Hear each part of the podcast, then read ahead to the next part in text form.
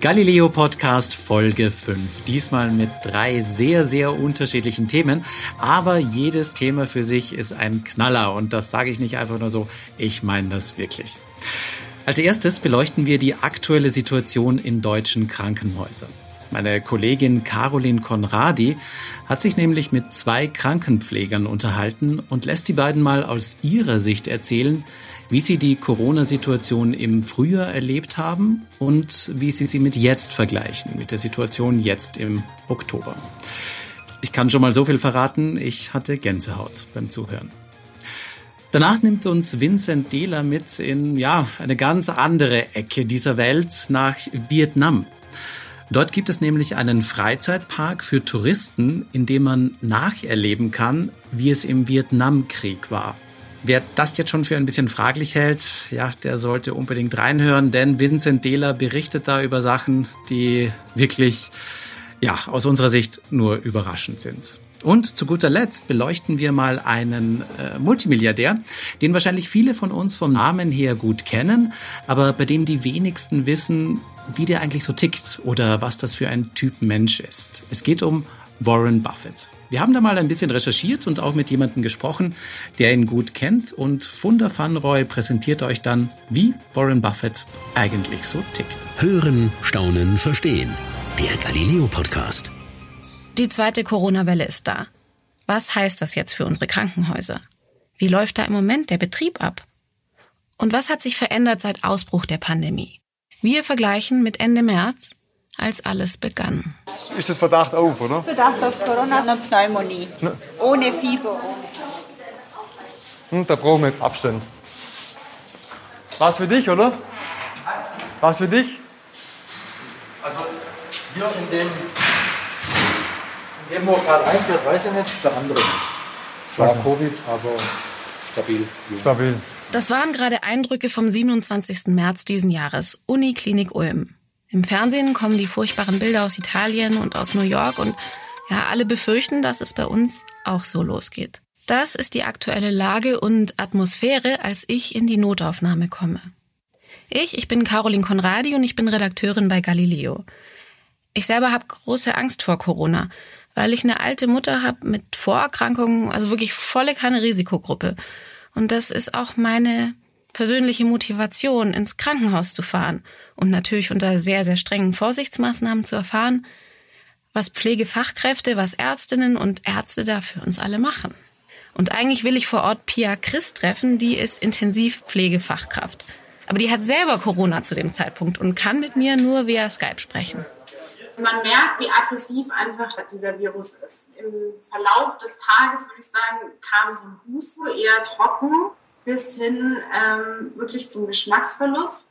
Ja, und dann kamen so die typischen Grippesymptome wie Gliederschmerzen, Kopfschmerzen, ähm, richtige Lungenschmerzen, das dann echt extrem unangenehm wurde. Das war schon eine ziemliche Tortur, muss man sagen. Statt Pia trifft sich dann aber ein anderer Pfleger aus der Notaufnahme mit mir. Und ich komme aber erst gar nicht so leicht rein ins Krankenhaus. Das sind super strenge Einlasskontrollen, Fiebermessen, Desinfektion. Nach wie vor haben fast alle Kliniken sehr strenge Auflagen. Sie hatten keinen Kontakt zu Corona-Patienten oder Verdachtsfällen? Nein. Husten, Schnupfen, irgendwelche Grippesymptome gehabt in letzter Zeit? Nee, gar nichts. Auch nicht. Drinnen holt mich dann ein sehr freundlicher Schwabe ab. Sportlicher Typ, Anfang 50. Das ist der Hans-Jürgen. Der ist schon seit 30 Jahren Krankenpfleger. Herr Reinmarsche, herzlich willkommen.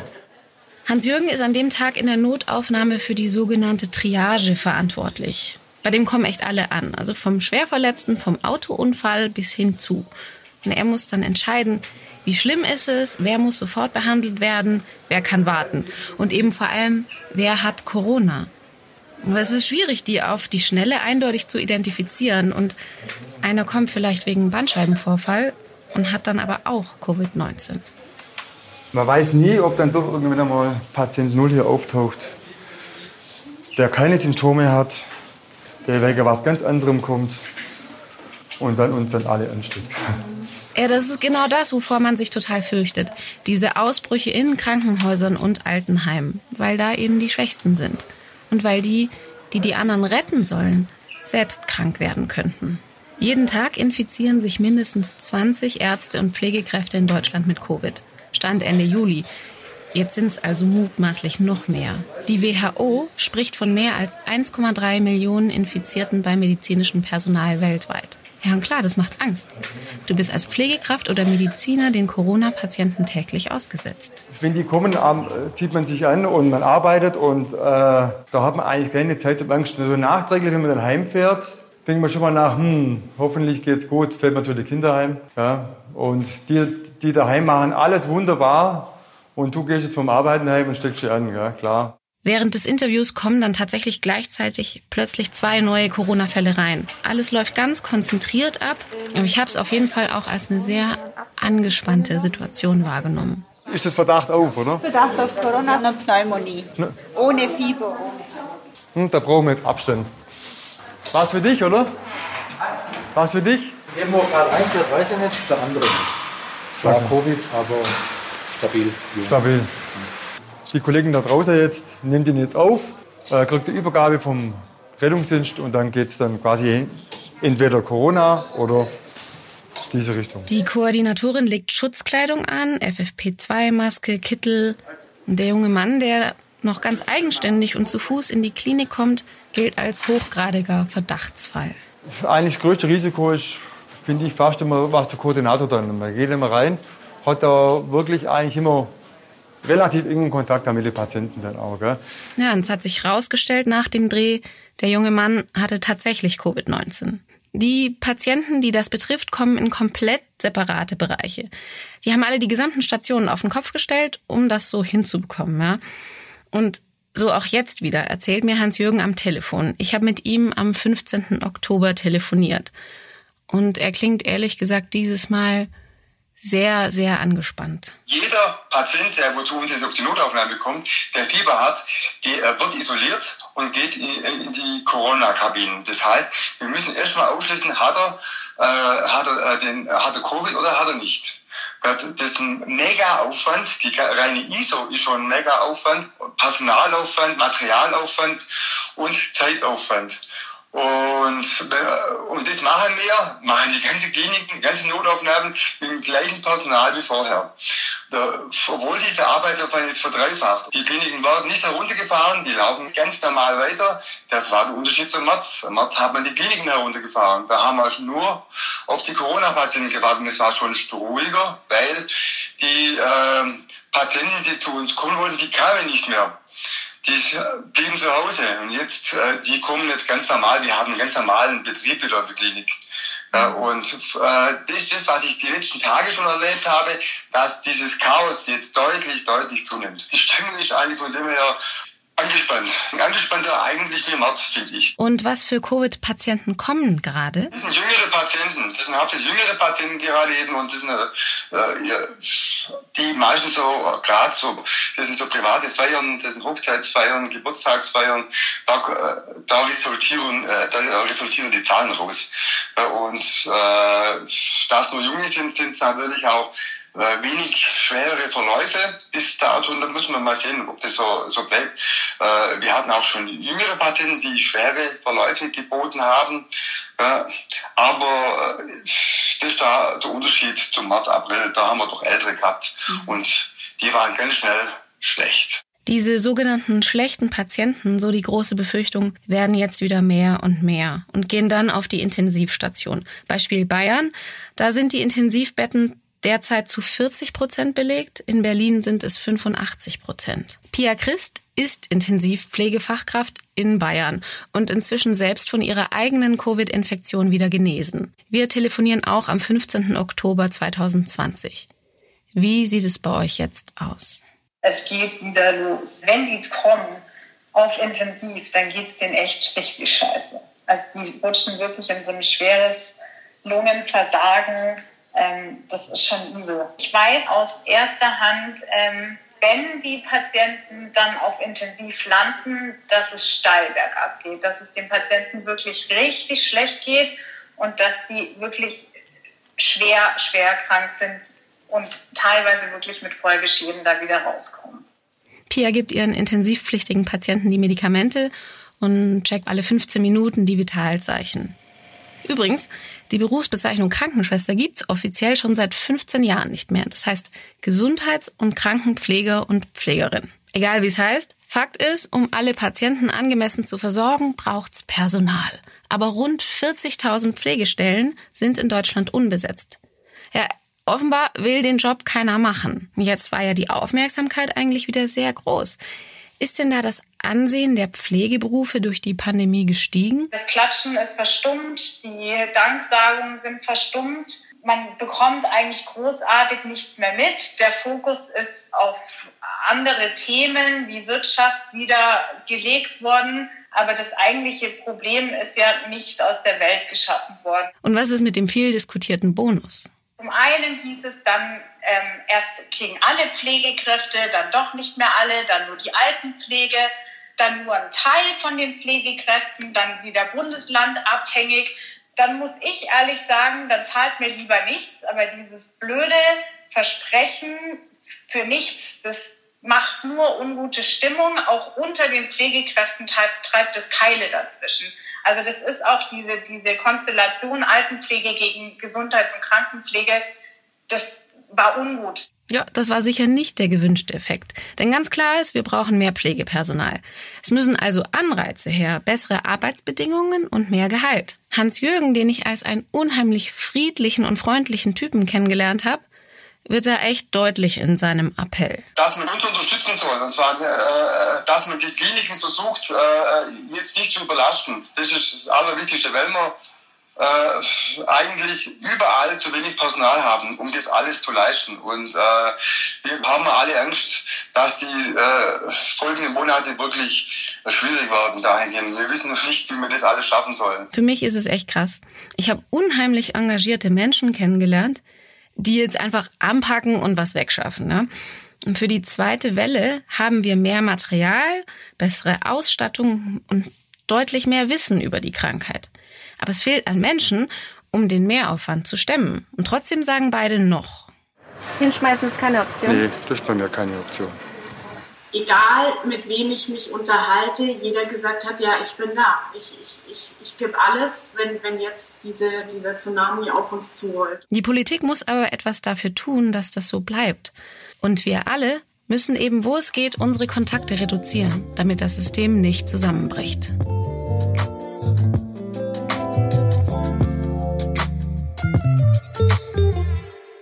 Saigon.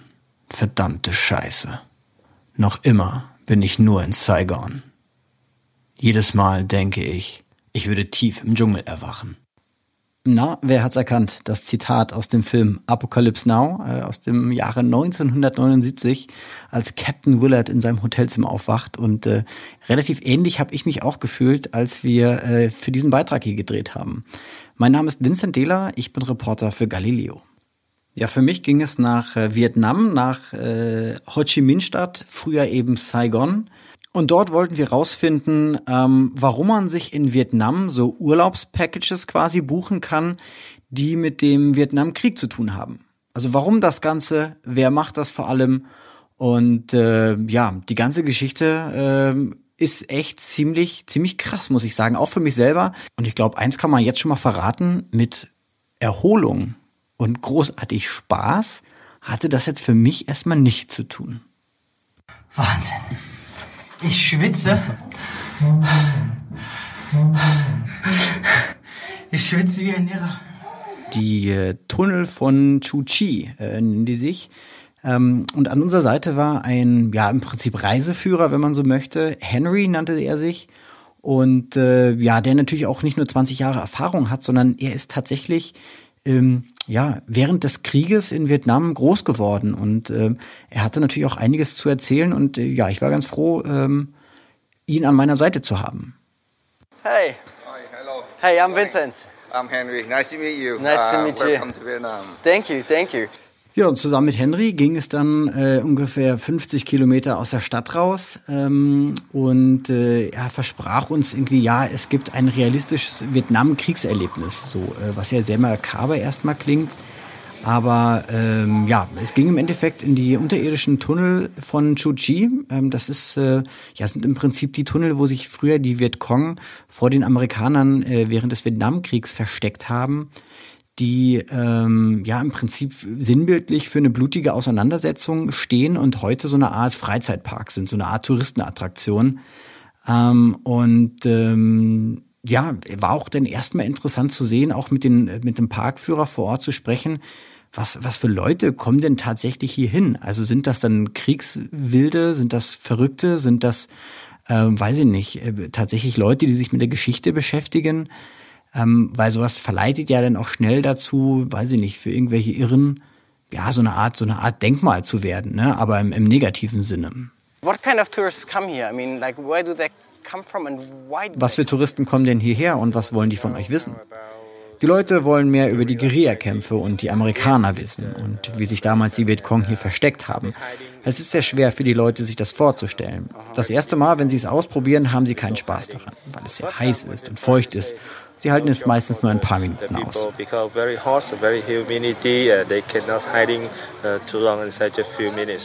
Ja, das ist natürlich auch klar, dass der das dann irgendwie sagt, ne, dass das alles toll ist. Ähm, man muss sich das wirklich so vorstellen wie bei so einem Freizeitpark. Das heißt, du hast so eine Kasse vorne, ne, und dann bezahlt man da erstmal Eintritt und ähm, dann wirst du erstmal durch so eine ähm, durch einen Souvenirshop eigentlich erstmal durchgejagt. Also das war schon so, wo man dachte so, Mensch, Leute, ähm, wir haben hier ein wichtiges geschichtliches Thema und ähm, ja, genau. Also das war dann so ein bisschen so, naja, schauen wir mal. Ne? Da wurde man so ein bisschen skeptisch, aber ich dachte, komm, äh, ich gucke mir die Sache jetzt wirklich mal an und bin da auch neugierig und gehe da mit einer offenen an äh, ja, Einstellung rein, ähm, was mich denn hier tatsächlich so erwartet und eben auch die anderen Touristen, die hier hinkommen. Und ähm, ja, dann geht man da erstmal so ein bisschen durch und man äh, geht tatsächlich durch den Dschungel, ähm, der allerdings auch künstlich ist. Denn alle Bäume, die da äh, ja im Prinzip gewachsen sind, die wurden auch wieder künstlich angelegt, weil die während des Krieges quasi alle platt gemacht wurden von den ganzen Bomben und Napalm und so weiter. Und es wurde alles wirklich wieder aufgeforstet. Ähm, ja, und dann auf einmal hieß es so, hier äh, unter uns ist quasi schon der erste Bunker. Such doch mal bitte den Eingang und ähm, geh doch mal runter.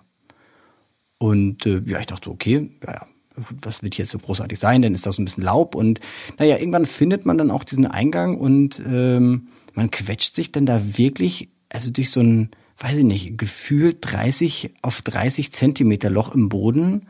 Ähm, und das ist, also das ist wirklich sehr, sehr beklemmend, dieses Gefühl, äh, zu wissen, also so oder so ähnlich, sage ich mal, ähm, ja, waren diese Tunneleingänge und teilweise noch kleiner ähm, also keine Ahnung, ich als normaler, sage ich mal, ähm, Mitteleuropäer, der jetzt nicht wahnsinnig groß ist und nicht äh, sonderlich schwer ist, ähm, also man kriegt da wirklich relativ schnell, jetzt nicht Panik, aber äh, das ist schon, also äh, beklemmend trifft es, glaube ich, ganz gut. Krass. Das ist schon wirklich wahnsinnig eng hier, ey. Und ich meine, das ist noch nicht mal das Schmalste, wenn man sich jetzt vorstellt, dass teilweise die Tunnelhöhe so die Hälfte maximal war. Äh, Finde ich das echt maximal beklemmend gerade. Naja, und dafür zahlen Touristen dann Geld. Also, dass die äh, in diese Tunnel rein können. Klar, die wurden natürlich jetzt auch ähm, vor allem für äh, Touristen, die jetzt nicht aus dem asiatischen Raum kommen, ähm, sage ich mal, präpariert, hat man uns dann gesagt. Also Mr. Lam, unser Führer, meinte dann auch, ja, ja, viele Amerikaner kommen natürlich hierher äh, und gucken sich das an und für die mussten wir die Tunnel dann etwas breiter machen. Ähm, was er dann irgendwie auch als Witz verkauft hat, weiß ich nicht. Also hat bei mir jetzt nicht so gezündet, aber gut. Ähm, jedenfalls, ähm, ja, will man ja auch damit Geld verdienen und dementsprechend bringt es nichts, wenn man dann diese Tunnel auch niemandem zeigen kann, sondern die sind ja schon auch dafür da, dass eben Touristen hinkommen. Ne? Und ähm, von daher, ja, waren wir dann äh, auch relativ schnell durch durch den ersten Tunnel und ich dachte so, okay, dann äh, also ist das jetzt alles? Also dafür fliegen wir quasi um die halbe Welt, um dann einmal hier durch so einen, ja, im Prinzip einen Meter hohen Tunnel irgendwie zu kriechen. Ja, das war es natürlich noch nicht. es ging, es ging weiter. Also wir sind dann im Prinzip ja durch diesen Dschungel erstmal so ein bisschen spaziert, könnte man sagen. Denn ja, es ist teilweise auch so ein bisschen abstrus irgendwie. Also es gibt dann so verschiedene Bereiche, wo dann irgendwie Puppen ausgestellt wurden, die dann zeigen sollen, wie früher gecampt wurde, ähm, wie Feuer gemacht wurde, dann mit so mechanischen Puppen, irgendwie wie so ein Kasperle-Theater, so ein bisschen, das fand ich dann irgendwie so nicht so ganz passend. Auch das teilweise dann auf den Panzern, die dann auch aus, ausgestellt waren, ähm, wurde dann, ja, das wie so ein Kinderspielplatz genutzt. Ne? Also da wurde dann drauf rumgeklettert und so eine gewisse Demut hätte dem, glaube ich, ganz gut getan. Aber gut, ähm, es geht nicht darum, das dann in dem Moment zu bewerten, sondern ja, einfach auch zu gucken, was, wie gehen die Touristen hier dann tatsächlich damit um? Und ähm, ja, da kann ja jeder selber sein Bild machen. Ähm, die ganze ähm, Krönung, wenn man es so möchte, ähm, kam dann eigentlich erst, als wir so ein bisschen weiter in den Dschungel spaziert sind und ähm, auf diesem ja präparierten Faden letztendlich. Ähm, und auf einmal also es knallte nur noch und ich dachte so, also ich, was war das denn jetzt? Und dann nochmal und nochmal und dann so eine richtige Gewehrsalve so, so ein Drrr. Äh, ich dachte, Moment mal, ist das jetzt hier, so sind wir quasi Teil eines Theaterstücks oder was ist hier los?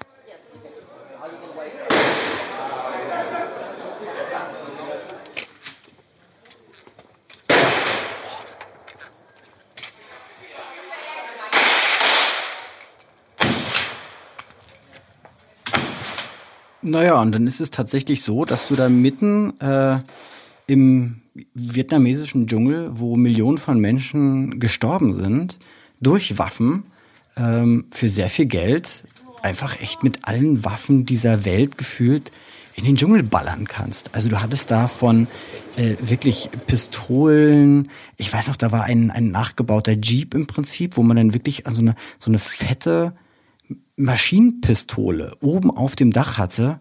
Ähm, also, also es war Wahnsinn. Ich weiß noch, wir sind hingelaufen zu diesem Skistand dann und ähm, und unser, unser Guide, ähm, Mr. Lam, meinte dann noch so, als einmal so ein echt so eine, so eine Salve losging, meinte so, hö, he must be a rich man. Also er müsste offensichtlich ein reicher Typ gewesen sein, weil pro Kugel, glaube ich, 2,50 Euro berechnet wird. Und wenn dann da einer so eine Gewehrsalve loslässt, dann verballert der in kürzester Zeit so gefühlt, keine Ahnung, 100 Euro. Ähm, und das, also, also das ist, ich fand es ein bisschen und nach wie vor ähm, unpassend. Und ich weiß noch, dass ich auch vor Ort so ein bisschen, weiß ich nicht, entrüstet war, aber ich war, äh, ich dachte, ich bin im falschen Film, ja. Das gibt dem Ganzen halt nochmal so eine ganz andere Wendung, finde ich. Also ich meine, grundsätzlich ist es ja gut, dass man über die Geschichte aufklärt, auch mit solchen Parks oder mit solchen ja, Möglichkeiten. Aber muss ich denn wirklich, also gehört denn dazu, mit einer AK-47 hier irgendwie in den Wald zu ballern? Also für mich nicht, ehrlich gesagt. Ja, jetzt gibt es natürlich da so ein paar Schießwütige, die finden das natürlich auch alle cool. Ähm, auch die haben wir natürlich getroffen und äh, mit denen gesprochen. Hast du geschossen? Ja, und wie war's? Ja, war super. Das hat mich an meinen Militärdienst in Schweden erinnert. Aber es gab natürlich auch welche, die das gar nicht gut finden. Und ähm, äh, muss man natürlich auch fairerweise sagen, ähm, dass, dass nicht jeder das äh, ja, für gut geheißen hat, dass man da wirklich äh, an so einem wichtigen historischen Ort irgendwie nochmal ja, irgendwie jetzt da rumballern muss. Irgendwie, keine Ahnung. Ist vielleicht auch ein Stück weit andere Kultur, ich weiß es nicht. Ähm, für mich war es auf jeden Fall nichts. Ähm, ich war da, um die Tunnel zu inspizieren. Und ich wollte vor allem auch die Tunnel inspizieren, die jetzt nicht ähm, ja im Prinzip in dieser Art Disney World sind, also wo quasi jeder Tourist einfach durch einmal durchspaziert und dann hinten irgendwie am Kiosk noch ein Stück Kuchen isst und dann eine kalte Cola trinkt, sondern äh, ich wollte in die Tunnel, die ja, die, die echt sind, die quasi noch im ursprünglichen Zustand sind und wo eben nicht jeder hinkommt, um, um die echte, wirkliche, reale Experience sozusagen zu haben. Und äh, ja, die habe ich auch bekommen. Und äh, jetzt gehen wir sozusagen in die Tunnel, in denen keine Touristen gehen wollen, oder? Ja, nicht viele Besucher wollen es probieren. Wenn wir ihnen die Größe des Tunnels beschreiben und dass sie dort kriechen müssen, dann haben sie Angst, dass sie es nicht schaffen. Deshalb sagen sie, lassen wir den aus. Also die meisten Touristen überspringen diesen Ort, sagen wir mal so. Okay. Naja, wie sagt man so schön? Ähm, äh, die Geister, die ich rief, die kriege ich dann natürlich auch. Ähm, wir sind dann äh, ja ein Stück weiter quasi so ein bisschen abseits der Pfade ähm, kam dann auf einmal ein Tunnel, wo es dann hieß, ja, hier könnte man äh, tatsächlich mal so die echte Erfahrung haben. Ähm, ich müsste mir aber bewusst sein, dass ich da nicht einfach umdrehen kann. Also wenn wir einmal unten drin sind, dann müssen wir auch durchziehen. Ähm, es ist halt nicht einfach so, ne, man muss echt weit tief erstmal rein und mit jedem quasi Schritt gehst du nicht nur weiter nach vorne, sondern du machst halt eben auch Meter nach unten, so, ne, dass wir im Endeffekt ja, keine Ahnung. Ich, also, ich weiß nicht mehr, wie tief wir waren, aber ich wusste, dass die Tunnel teilweise bis zu zehn Meter tief waren. Ähm, und immer noch sind, ja, wo dann irgendwie, da waren Schlafmöglichkeiten, da gab es ein Lazarett, da gab es Kochmöglichkeiten, alles Mögliche wurde ja alles unterirdisch gemacht. Und ähm, da konnten wir natürlich leider nicht hin, weil viele der Tunnel auch einsturzgefährdet sind oder eben auch schon eingestürzt sind. Ähm, wir haben auch teilweise noch ja quasi die, die, den Eingang zu diesem nächsten, zu dieser nächsten Ebene gesehen. Ich glaube, bis zu drei Ebenen gibt's insgesamt. Ähm, die wurden aber eben auch alle dicht gemacht, teilweise mit Beton aufgegossen. Ja, so dass man einfach sicher gehen kann, dass diese, dieses Tunnelsystem was sich, glaube ich, insgesamt über 250 Kilometer erstreckt, dass das einfach nicht einbricht ne, und zusammenstürzt. Und ähm, genau, also wir gehen quasi äh, Schritt für Schritt immer weiter ähm, in dieses, diesen, diesen Tunnel rein und es wurde immer enger. Es wird wirklich so, ähm, so verschiedene Stufen. Ne? Also erst geht man noch gebückt, dann auf einmal äh, musst du noch auf allen Vieren laufen. Auf einmal wird's immer dunkler, dann äh, fängt's an komisch zu riechen. Also du kriegst irgendwann ähm, einfach nur noch nach vorne. Du merkst, wie die Luft einfach auch wirklich ganz, ganz dünn wird. Du, du, du atmest schneller, du atmest vor allem auch weniger Sauerstoff, zumindest gefühlt. Man kann sich dann schon ganz gut reinversetzen, in wie es den Vietcong damals ging. Ähm, die haben das übrigens äh, über Bambusrohre gelöst. Also quasi die Sauerstoffzufuhr wurde ähm, ja im Prinzip gesichert durch Bambusrohre, die dann zur Oberfläche gingen, die dann frische Luft in, die, in, diesen, in dieses Tunnelsystem geleitet haben. Und ähm, ja, also ich, ich, ich wollte quasi die volle Dröhnung, die habe ich auch bekommen. Das ist schon krass anstrengend, vor allem auch die ganze Zeit so gebückt zu laufen, geht krass auf die Knie, auf den Rücken. Also das ist auf jeden Fall was anderes als die Touristentunnel, die wir bei der ersten Station hatten. Und man merkt mit jedem Schritt, wie die Luft echt dünner wird. Wahnsinn. Ich schwitze. Ich schwitze wie ein Irrer. Vor allem, man darf sich halt nicht, man darf halt vor allem nicht vergessen, wo wir hier gerade sind. Das ist da oben drüber.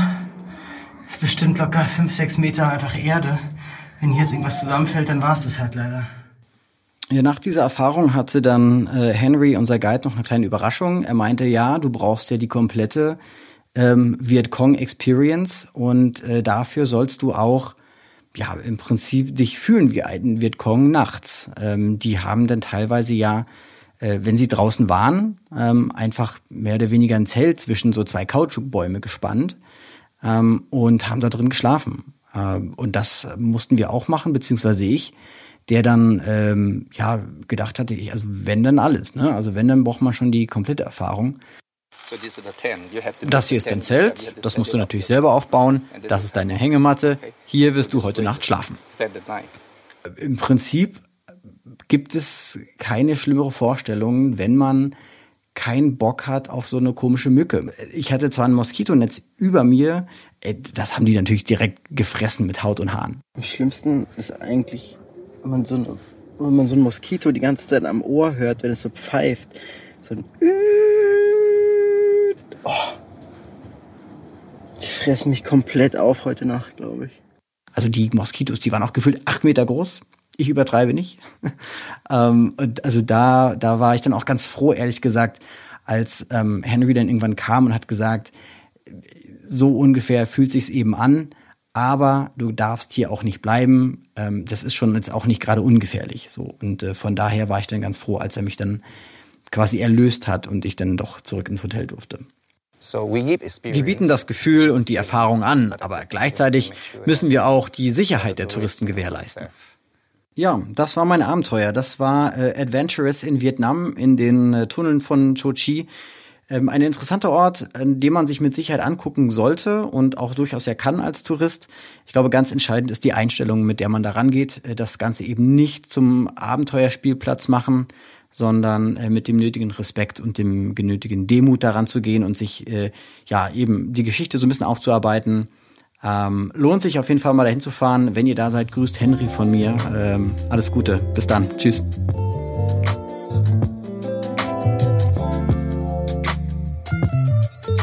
Warren Buffett. Bei dem Namen denkt man doch sofort an, ja klar, Geld.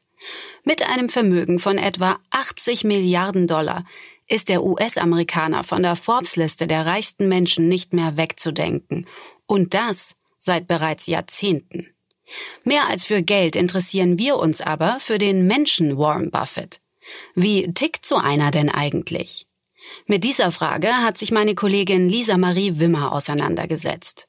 Dafür hat sie mit Dr. Gisela Bauer gesprochen, eine Wirtschaftsjournalistin, die als eine der ganz wenigen Warren Buffett interviewen durfte und seit vielen Jahren auch persönlich kennt. 1997 hat sie ihn zum ersten Mal getroffen. Ich wusste von einer Investmentbankerin in New York, dass er gern liest und dass er Fakten liebt. Das heißt, ich habe einen Brief geschrieben, wo ich ihm erzählt habe über den deutschen Aktienmarkt und ich habe sehr viele Fakten reingeschrieben. Also so und so viel Prozent der Deutschen haben Aktien oder nicht Aktien und ähm, das hat ihn interessiert. Da habe ich ihn anscheinend mit erwischt. Ja, Warren Buffett war zu der Zeit schon über 60 Jahre alt und da auch bereits steinreich. Seine Liebe für Aktien, Geschäfte und Geld beginnt nämlich schon in seiner Kindheit. Bereits als Neunjähriger sammelt er erste Verkaufserfahrungen. 1939 kauft er mehrere Sixpacks Cola, läuft damit von Haustür zu Haustür und verkauft die Flaschen für ganz klar mehr Geld weiter. Schon damals ist klar, Buffett und Wirtschaft, das passt.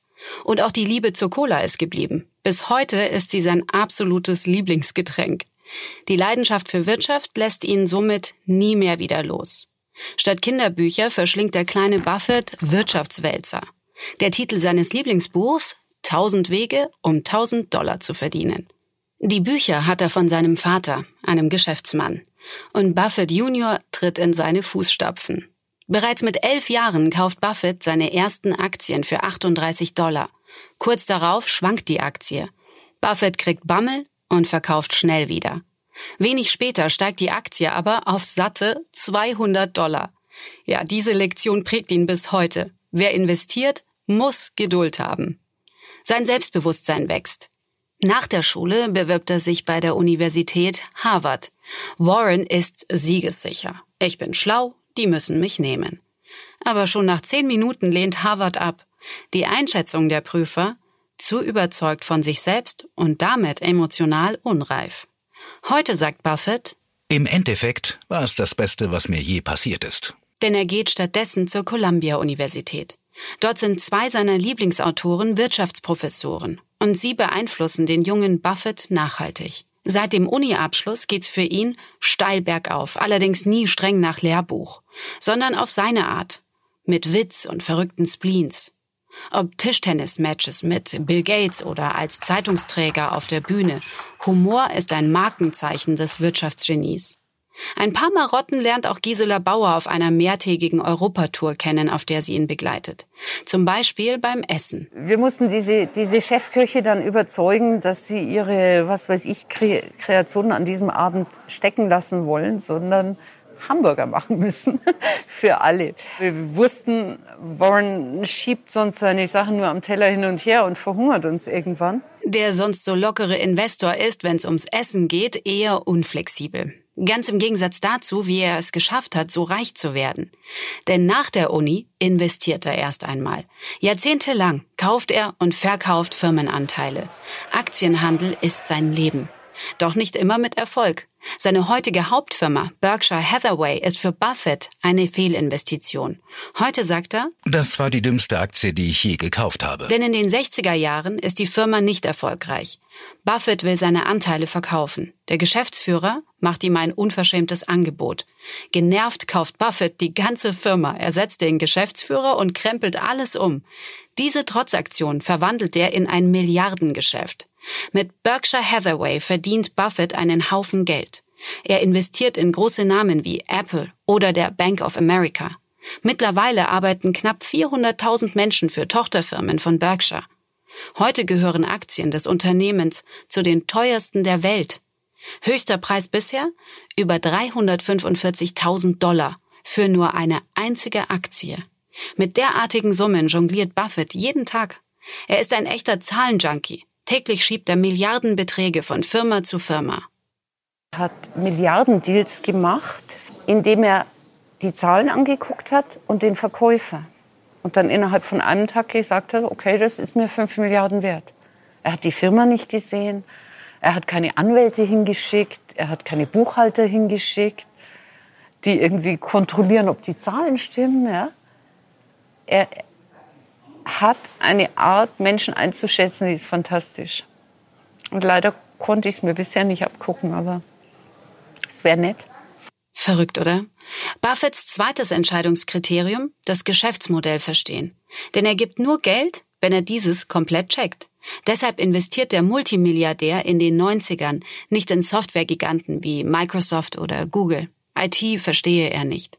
Später macht er aber eine Ausnahme und investiert 2016 in Apple.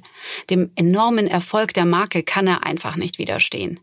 Damit er die Geschäfte wie das von Apple besser versteht, setzt Buffett vor allem auf eins. Lesen. Seine Devise? Lies 500 Seiten jeden Tag. Könnte jeder machen, aber ich garantiere euch, nicht viele werden es tun. 80 Prozent seines Tages liest er. Ganz oldschool, ohne Computer. Außerdem hat Buffett nur einen kleinen Stab von lediglich 26 Mitarbeitern, denen er vertraut. So kann er selbst bei allem mitmischen. Das ist für ihn ein intellektuelles Spiel. Das ist, wie jemand ein Freak ist, Sudoku zu lösen. Er liebt es, Geschäftsmodelle anzuschauen von Unternehmen. Er liebt es, auszurechnen, wie viel könnten die verdienen in Zukunft. Das, das ist für ihn das eine Leidenschaft. Dank genau dieser Leidenschaft macht Buffett Geld, Geld und noch mehr Geld. Das liegt vielleicht auch ein bisschen daran, dass der Multimilliardär sehr bescheiden lebt. Das zeigt sein Haus. Für 31.000 Dollar kaufte er es 1958 und seitdem gab es kein neues, größeres oder besseres. Villa? Nein. Große Autos? Nein. Boote? Nein. Nix. Weil er es nicht braucht weil er ein glücklicher Mensch ist. Er hat seine Familie, er hat wahnsinnig viele gute Freunde, er hat äh, einen Beruf, den er liebt. Ja, und noch was macht ihn glücklich. Sein Frühstück. Er schnappt sich sein Frühstück auf dem Weg zur Arbeit beim Fastfood-Laden. Und es darf dann auch zum Beispiel Schokoeiscreme und eine Cola sein. Seine Begründung? Die Sterberate ist bei Sechsjährigen am geringsten, also habe ich mich entschlossen, wie einer zu essen. ja, was sein Arzt dazu sagt, wissen wir nicht. Aber für ihn scheint's zu klappen. Immerhin ist er schon 90. Und es bleibt nicht bei einer Zuckerbrause. Ein Viertel seines Kalorienbedarfs deckt die Cola. Das betont er immer wieder. Sicher nicht nur Liebe, sondern Marketing. Denn Buffett hat Anteile am Getränkeriesen. Geschäftsmann eben. Dass Buffett nicht immer nach den Regeln spielt, zeigt auch sein Liebesleben. Das ist, ja, sagen wir mal, speziell. Zuerst ist er mit Susan verheiratet. Sie bekommen drei Kinder. Aber Susan will sich in Kalifornien selbst verwirklichen und zieht weg. Also stellt sie ihrem Mann ihre Freundin Astrid vor. Buffett zieht mit Astrid zusammen und er ist ab diesem Zeitpunkt sozusagen mit beiden liiert zur damaligen Zeit ein echtes Tabu. Ich glaube, seine Mutter war vollkommen entsetzt.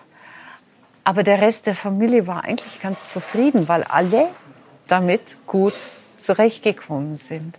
Und vor allem die drei Beteiligten, es gibt Weihnachtskarten, wo sie zu dritt darauf unterschrieben haben. Ja, das ist doch ziemlich mutig und äh, vor allem unkonventionell für die damalige Zeit. Auf sein Wirtschaftsknow-how setzt die ganze Branche. Denn durch den Erfolg hat Buffett Einfluss und damit natürlich auch Macht. Die setzt er bewusst ein. Er ist auch ein unglaubliches Vorbild und sein Wort hat sehr viel Gewicht an den Finanzmärkten. Schönes Beispiel ist der 11. September nach den Anschlägen hat die Börse in New York natürlich äh, panisch reagiert. Es war ja potenziell ein Krieg in den USA. Warren Buffett hat dann am zweiten Tag ungewöhnlich, weil er normal nicht enthüllt, was er gerade macht, in einem Interview gesagt, ich kaufe jetzt Aktien. Dieser Crash hat Unternehmen unglaublich günstig gemacht. Buffetts Wort wiegt. Es investieren wieder mehr in US-Firmen. Die amerikanische Wirtschaft liegt ihm am Herzen. In der Wirtschaftskrise 2008 rettet er den Autohersteller General Motors vor dem Ruin. Mit ein wenig Eigennutz. Er hat sie gerettet, indem er ein super Geschäft gemacht hat. Und ich glaube, sein Motiv war gar nicht jetzt diese Firma zu retten, sondern tatsächlich ein gutes Geschäft zu machen. Politisch aktiv sein la Trump ist allerdings nicht Buffetts Ding. Trotzdem hat er eine klare Position. Er ist Demokrat, Obama-Fan und hat Hillary Clintons Wahlkampagne mit viel Geld unterstützt. Gut, klar, easy, wenn der Kontostand täglich um 37 Millionen Dollar wächst. Aber grundsätzlich ist Buffett ziemlich spendabel. Er hat kein emotionales Verhältnis zum Geld. Er sagt selber, was soll ich damit? Da draußen sind ganz viele Leute, die es dringend brauchen. Also muss ich schauen, dass es von mir zu denen geht. Das ist so wundervoll und genau deshalb gründen Buffett und Bill Gates 2010 die Kampagne The Giving Pledge. Mit der bringen die beiden, die reichsten der Welt dazu, mindestens 50 Prozent ihres Vermögens gemeinnützigen Sachen zu spenden. Auch bei seinem Erbe geht er eigenwillige Wege. 99 Prozent will er an wohltätige Zwecke spenden. Warren Buffett ist ein Multimilliardär ohne Luxuswillen, ein Fastfood-Liebhaber, der auf dem Boden geblieben ist, mit einem Vermögen von über 80 Milliarden Dollar. Es ging ihm nie ums Geld selbst, sondern eigentlich ist er ein Zahlennerd, der ganz nebenbei extrem erfolgreich geworden ist. Man kann seine Einstellung vielleicht so am besten beschreiben. Er macht alles, wie es ihm am besten in den Kram passt. Das war's für heute beim Galileo Podcast. Mehr von Galileo gibt's in der Galileo App, auf Galileo TV, in unserem YouTube-Kanal und natürlich täglich um 19.05 Uhr auf Pro 7.